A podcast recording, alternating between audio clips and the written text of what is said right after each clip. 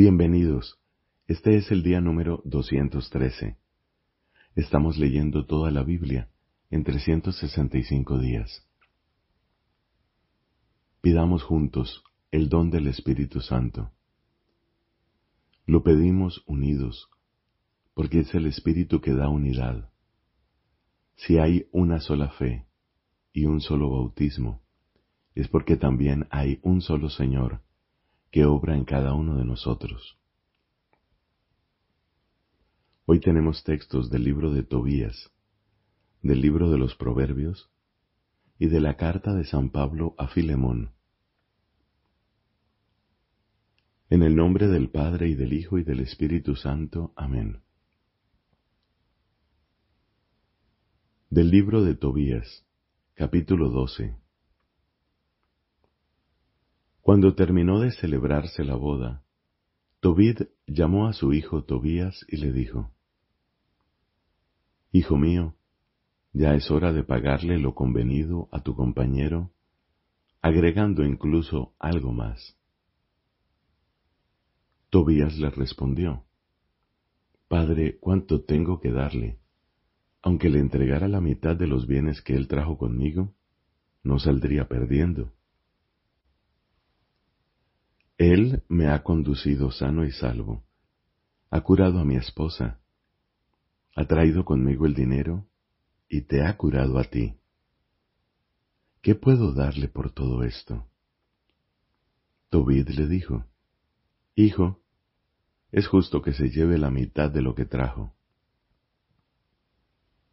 Tobías llamó a su compañero y le dijo, Toma en pago la mitad de lo que has traído y vete en paz. Entonces Rafael llamó aparte a los dos y les dijo, Bendigan a Dios y celébrenlo delante de todos los vivientes por los bienes que Él les ha concedido, para que todos bendigan y alaben su nombre. Hagan conocer debidamente a todos los hombres las obras de Dios, y nunca dejen de celebrarlo.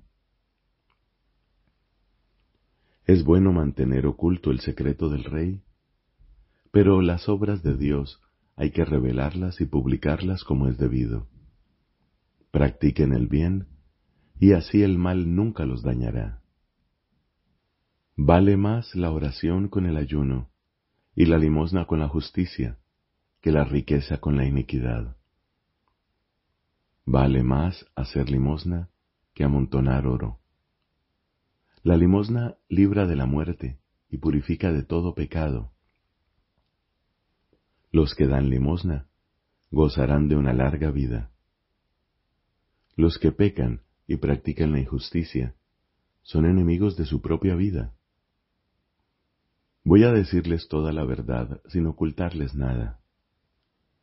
Ya les dije que es bueno mantener oculto el secreto del Rey y revelar dignamente las obras de Dios.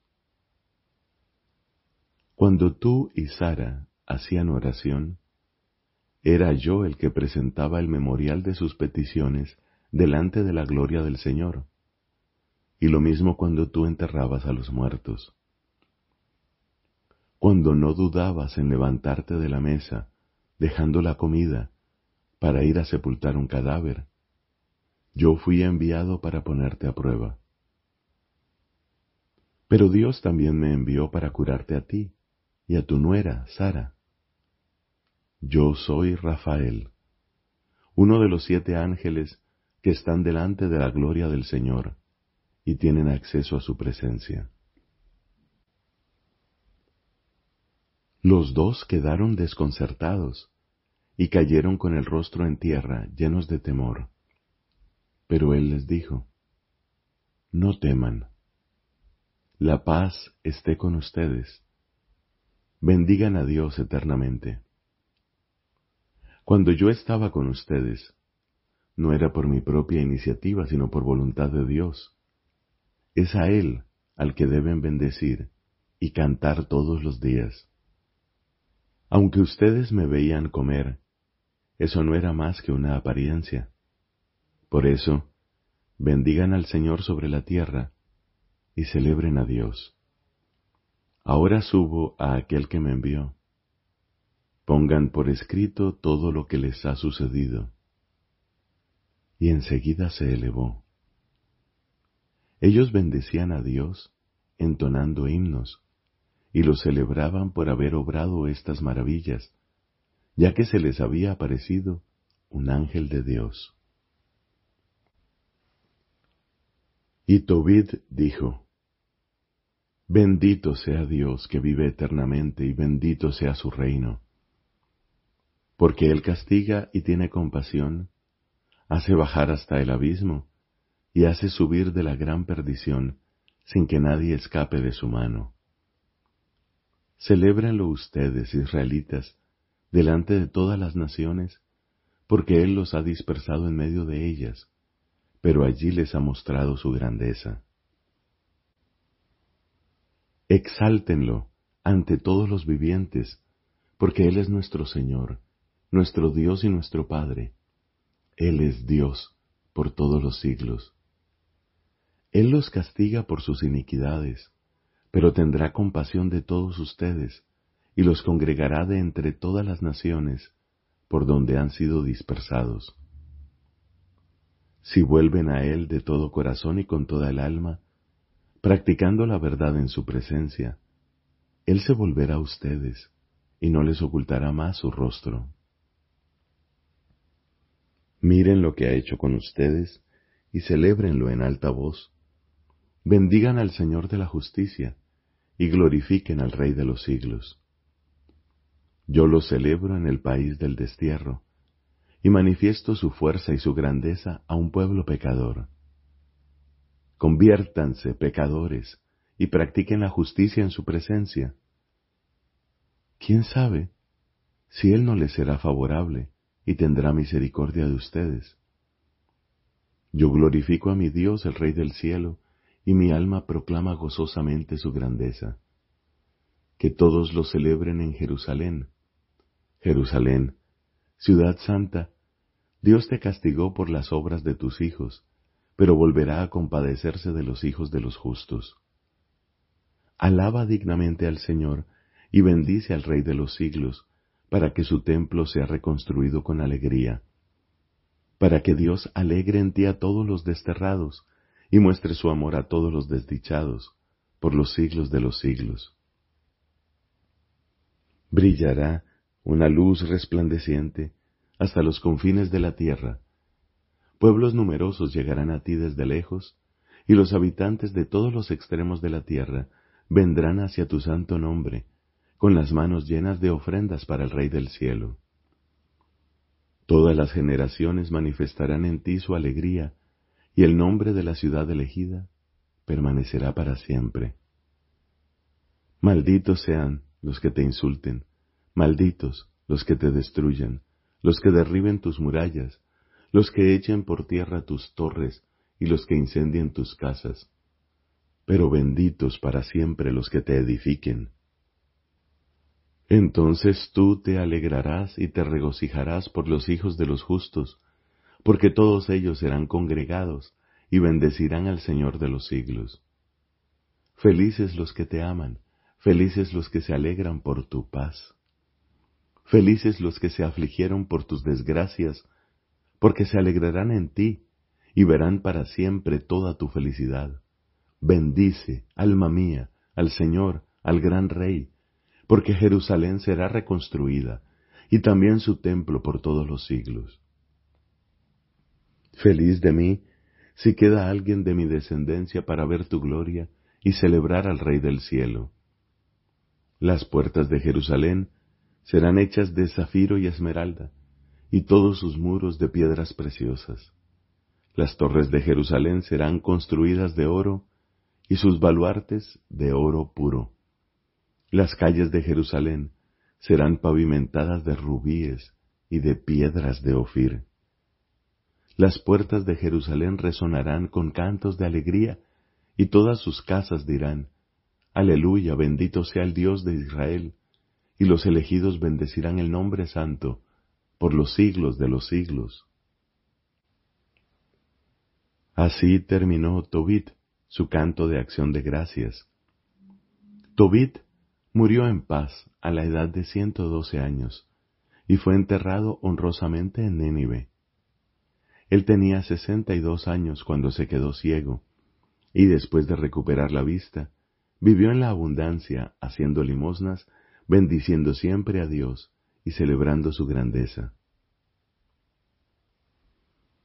Cuando estaba por morir, llamó a su hijo Tobías y le recomendó, Hijo mío, llévate a tus hijos y parte enseguida para Media, porque yo creo en la palabra que Dios pronunció contra Nínive por medio de Nahum. Todo eso se realizará y les sobrevendrá a Asiria y a Nínive. Se cumplirá todo lo que han anunciado los profetas enviados por Dios. No se perderá ninguna de sus palabras, y todo sucederá a su tiempo. Habrá más seguridad en Media que en Asiria y en Babilonia, porque yo sé y creo que todo lo que Dios ha dicho se cumplirá y se realizará. No fallará ni uno solo de sus oráculos. Nuestros hermanos que habitan en la tierra de Israel serán llevados cautivos fuera de su hermoso país. Toda la tierra de Israel quedará desierta. Samaria y Jerusalén quedarán desoladas. La casa de Dios será incendiada y devastada por algún tiempo. Pero Dios volverá a compadecerse de ellos y los hará volver a la tierra de Israel. Ellos reconstruirán su casa, aunque no como la primera, hasta que se cumpla el tiempo señalado. Entonces volverán todos del destierro y reconstruirán Jerusalén con toda su magnificencia. La casa de Dios será reconstruida en ella, como lo anunciaron los profetas de Israel. Todas las naciones de la tierra se convertirán y temerán de verdad a Dios. Todas abandonarán los ídolos que los hicieron extraviar en el error. Y ellos bendecirán al Dios de los siglos, practicando la justicia todos los israelitas que se hayan salvado en aquellos días se acordarán sinceramente de Dios e irán a reunirse en Jerusalén. Habitarán seguros en la tierra de Abraham y la recibirán para siempre. Se alegrarán los que aman verdaderamente a Dios y desaparecerán de la tierra los que cometen el pecado y la injusticia. Ahora, hijo mío, yo les recomiendo que sirvan a Dios de verdad y que hagan lo que a Él le agrada. Manden a sus hijos que practiquen la justicia y la limosna, que se acuerden de Dios y bendigan de verdad su nombre, siempre y con todas sus fuerzas. Tú, hijo mío, vete de Nínive, no te quedes aquí. Una vez que hayas enterrado a tu madre junto a mí, parte el mismo día y no te quedes más en este país donde veo que se cometen desvergonzadamente la iniquidad y el engaño. Mira, hijo mío, todo lo que hizo Nadab con Ajicar, que lo había criado. ¿Acaso no lo sepultó en vida? Pero Dios hizo pagar su infamia al criminal, porque Ajicar salió a la luz, mientras que Nadab entró en las tinieblas eternas, por haber tramado la muerte de Ajicar. A causa de sus limosnas, Ajicar se libró de la trampa mortal que le había tendido Nadab, y éste cayó en ella para su perdición.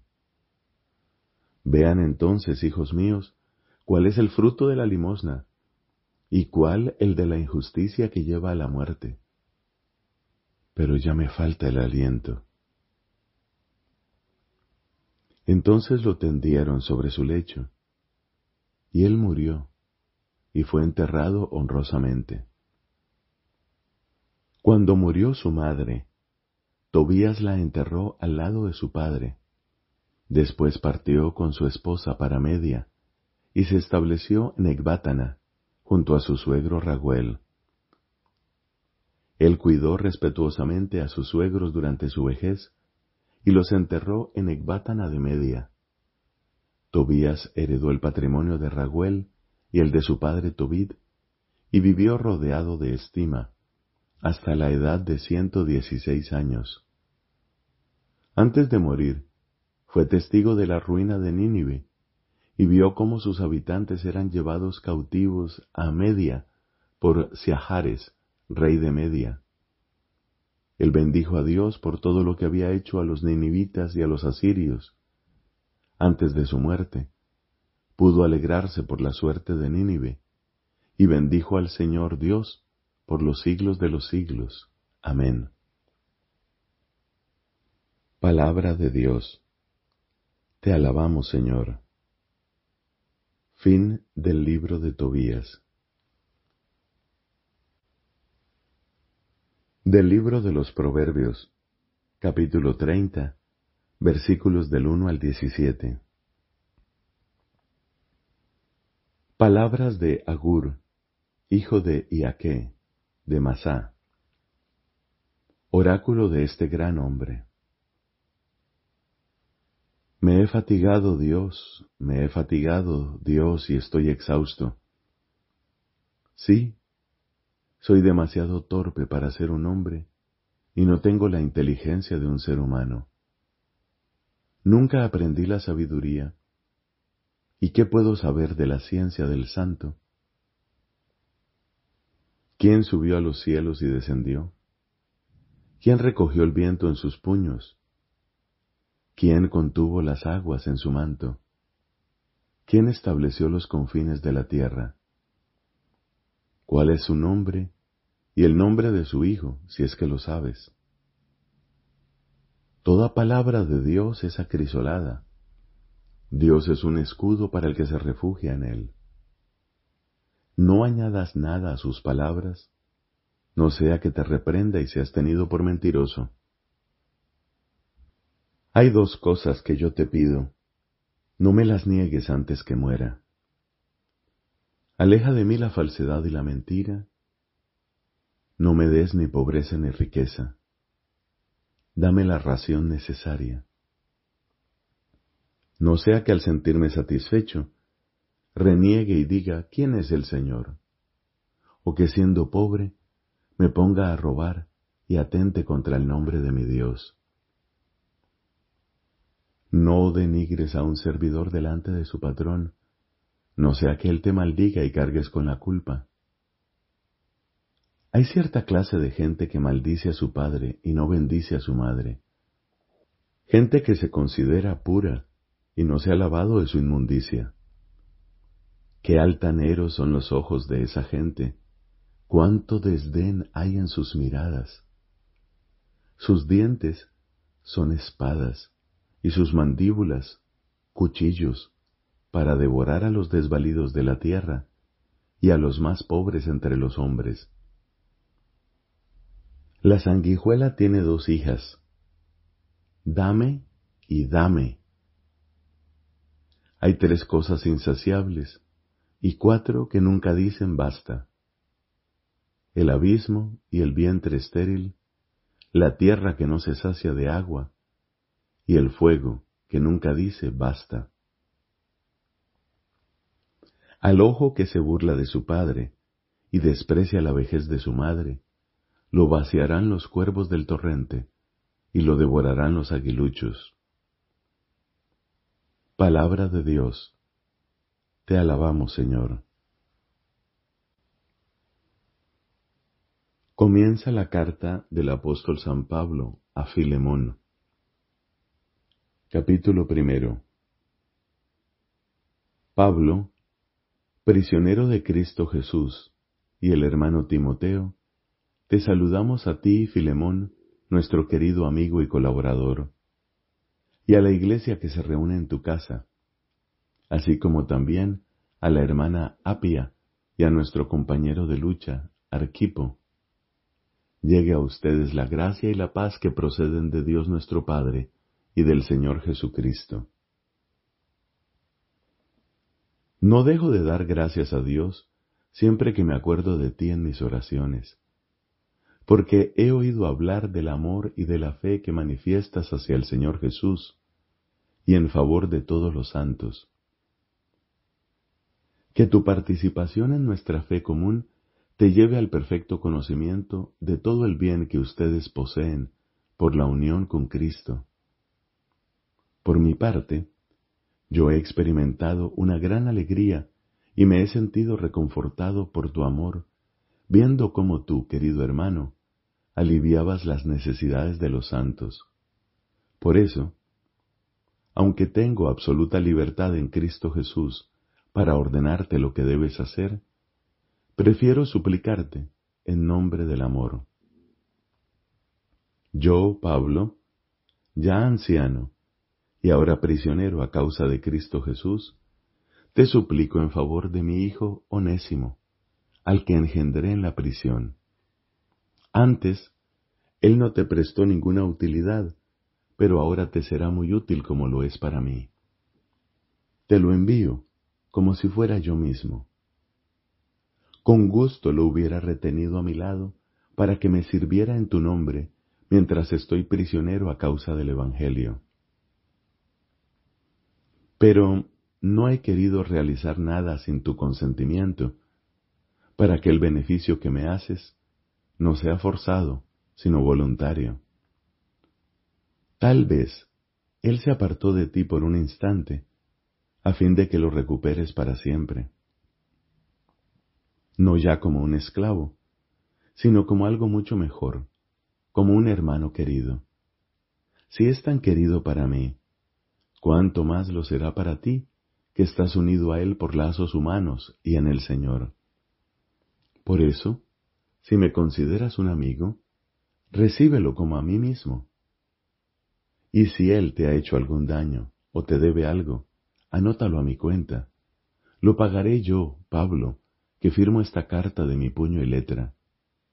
No quiero recordarte que tú también eres mi deudor, y la deuda eres tú mismo. Sí, hermano, préstame ese servicio por amor al Señor y tranquiliza mi corazón en Cristo.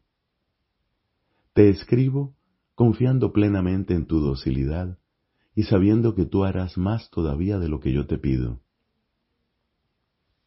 Prepárame también un lugar donde alojarme, porque espero que por las oraciones de ustedes se les concederá la gracia de que yo vaya a verlos. Te saluda Epafras, mi compañero de prisión en Cristo Jesús, así como también Marcos, Aristarco, Demas y Lucas, mis colaboradores. La gracia del Señor Jesucristo permanezca con tu espíritu. Palabra de Dios. Te alabamos, Señor. Fin de la carta del apóstol San Pablo a Filemón.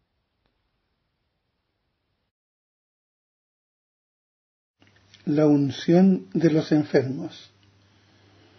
Con la sagrada unción de los enfermos y con la oración de los presbíteros, toda la iglesia entera encomienda a los enfermos al Señor sufriente y glorificado, para que los alivie y los salve.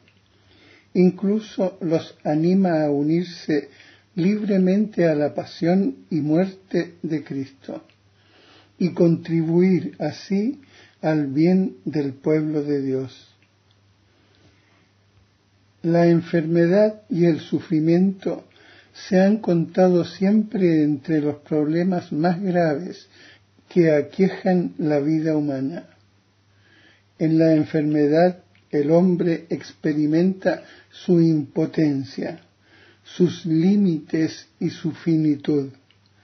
Toda enfermedad puede hacernos entrever la muerte. La enfermedad puede conducir a la angustia, al repliegue sobre sí mismo, a veces incluso a la desesperación y a la rebelión contra Dios.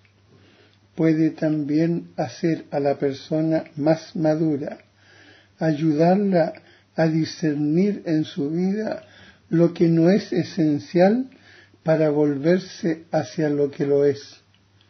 Con mucha frecuencia la enfermedad empuja a la búsqueda de Dios, un retorno a Él. El hombre del Antiguo Testamento vive la enfermedad de cara a Dios ante Dios se lamenta por su enfermedad y de Él, que es el Señor de la vida y de la muerte, implora la curación. La enfermedad se convierte en camino de conversión y el perdón de Dios inaugura la curación. Israel experimenta que la enfermedad, de una manera misteriosa, se vincula al pecado y al mal, y que la fidelidad a Dios, según la ley, devuelve la vida. Yo, el Señor, soy el que te sana. El profeta entrevé que el sufrimiento puede tener también un sentido redentor por los pecados de los demás. Finalmente, Isaías anuncia que Dios hará venir un tiempo para Sion en que perdonará toda falta y curará toda enfermedad. La compasión de Cristo hacia los enfermos y sus numerosas curaciones de dolientes de toda clase son un signo maravilloso de que Dios ha visitado a su pueblo y de que el reino de Dios está muy cerca. Jesús no tiene solamente poder para curar, sino también de perdonar los pecados. Vino a curar al hombre entero, alma y cuerpo. Es el médico que los enfermos necesitan. Su compasión hacia todos los que sufren llega hasta identificarse con ellos. Estuve enfermo y me visitasteis. Su amor de predilección con los enfermos no ha cesado a lo largo de los siglos, de suscitar la atención muy particular de los cristianos hacia todos los que sufren en su cuerpo y en su alma. Esta atención dio origen a infatigables esfuerzos por aliviar a los que sufren. A menudo Jesús pide a los enfermos que crean. Se sirve de signos para curar, saliva e imposición de manos, barro y ablución. Los enfermos tratan de tocarlo, pues salía de él una fuerza que los curaba a todos. Así, en los sacramentos, Cristo continúa tocándonos para sanarnos. Conmovido por tantos sufrimientos, Cristo no sólo se deja tocar por los enfermos, sino que hace suyas sus miserias. Él tomó nuestras flaquezas y cargó con nuestras enfermedades. No curó a todos los enfermos. Sus curaciones eran signos de la venida del reino de Dios. Anunciaban una curación más radical, la victoria sobre el pecado y la muerte por su Pascua.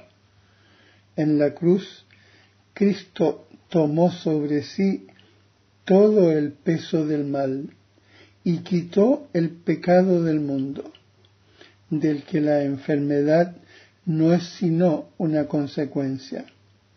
Por su pasión y su muerte en la cruz, Cristo dio un sentido nuevo al sufrimiento. Desde entonces, éste nos configura con Él y nos une a su pasión redentora.